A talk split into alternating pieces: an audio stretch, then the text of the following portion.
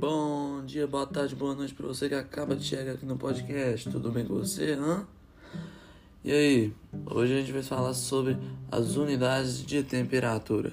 Bom, a, as unidades de temperatura são divididas em três, que são a escala Fahrenheit, a escala Celsius e a escala Kelvin. Bom, vamos começar falando da escala Celsius, né?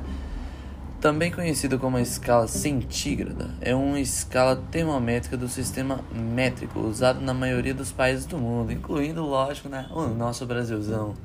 Teve origem a partir do modelo proposto pelo astrônomo sueco Anders Celsius.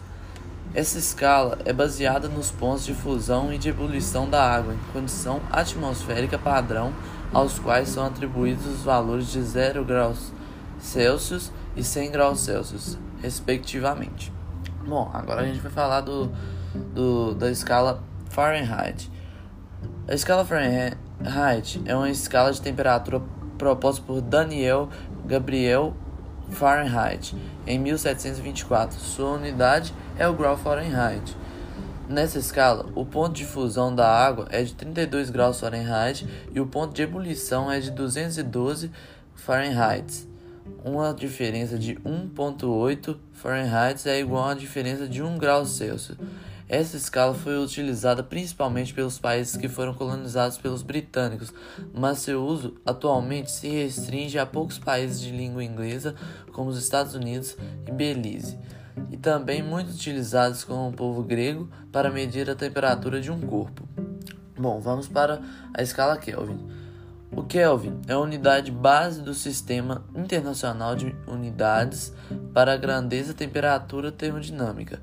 O Kelvin é a fração de 1 por 273,16 da temperatura termodinâmica do ponto triplo da água, ou seja, é definido de tal modo que o ponto triplo da água é exatamente 273,16 Kelvin.